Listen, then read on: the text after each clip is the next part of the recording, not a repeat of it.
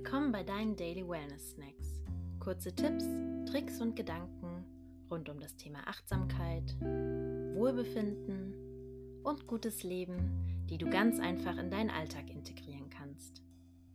Ich bin Helena und heute habe ich eine Folge vorbereitet, in der wir über Freundlichkeit nachdenken. Ganz konkret denken wir über Freundlichkeit zu uns selbst nach und warum das am Ende auch zu Freundlichkeit gegenüber anderen führt.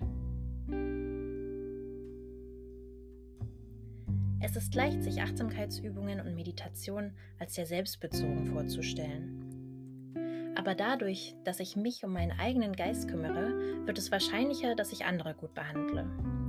Die Wiederentdeckung von Fähigkeiten wie Akzeptanz, Geduld und Einfühlungsvermögen uns selbst gegenüber sind Eigenschaften, die auch den Menschen in deinem Umfeld zugutekommen werden.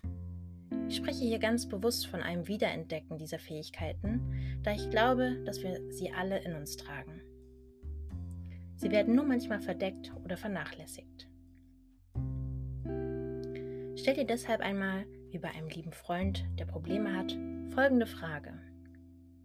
Was brauche ich?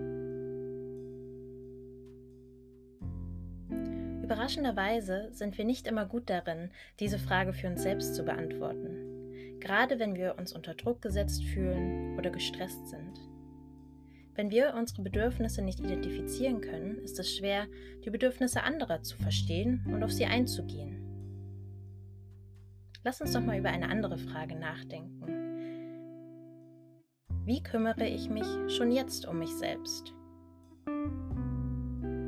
Überlege dir einmal, wie du dich in guten Zeiten um dich selbst kümmerst, zum Beispiel mit Sport oder mit Freunden zusammen zu sein oder vielleicht auch durch Musik. Vielleicht kannst du einiges davon wieder mit mehr Achtsamkeit in dein Leben integrieren. Wenn wir ein Gefühl der Freundlichkeit gegenüber uns selbst kultivieren können, mit der Intention auch anderen gegenüber freundlich zu sein, dann haben wir auch eine echte Verbindung zu diesen Gefühlen. Es wird schwer, empathische Gefühle bei anderen aufzubringen, wenn wir keinen eigenen Bezug zu ihnen haben.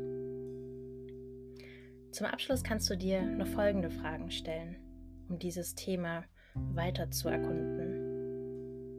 Wer wird in deinem Umfeld davon profitieren, dass du mehr Achtsamkeit und Freundlichkeit dir selbst gegenüber hast? Wie wird sich eure Beziehung vielleicht dadurch verändern? Hier zeigt sich, welchen Einfluss du mit deiner Achtsamkeit auf dein Umfeld haben kannst.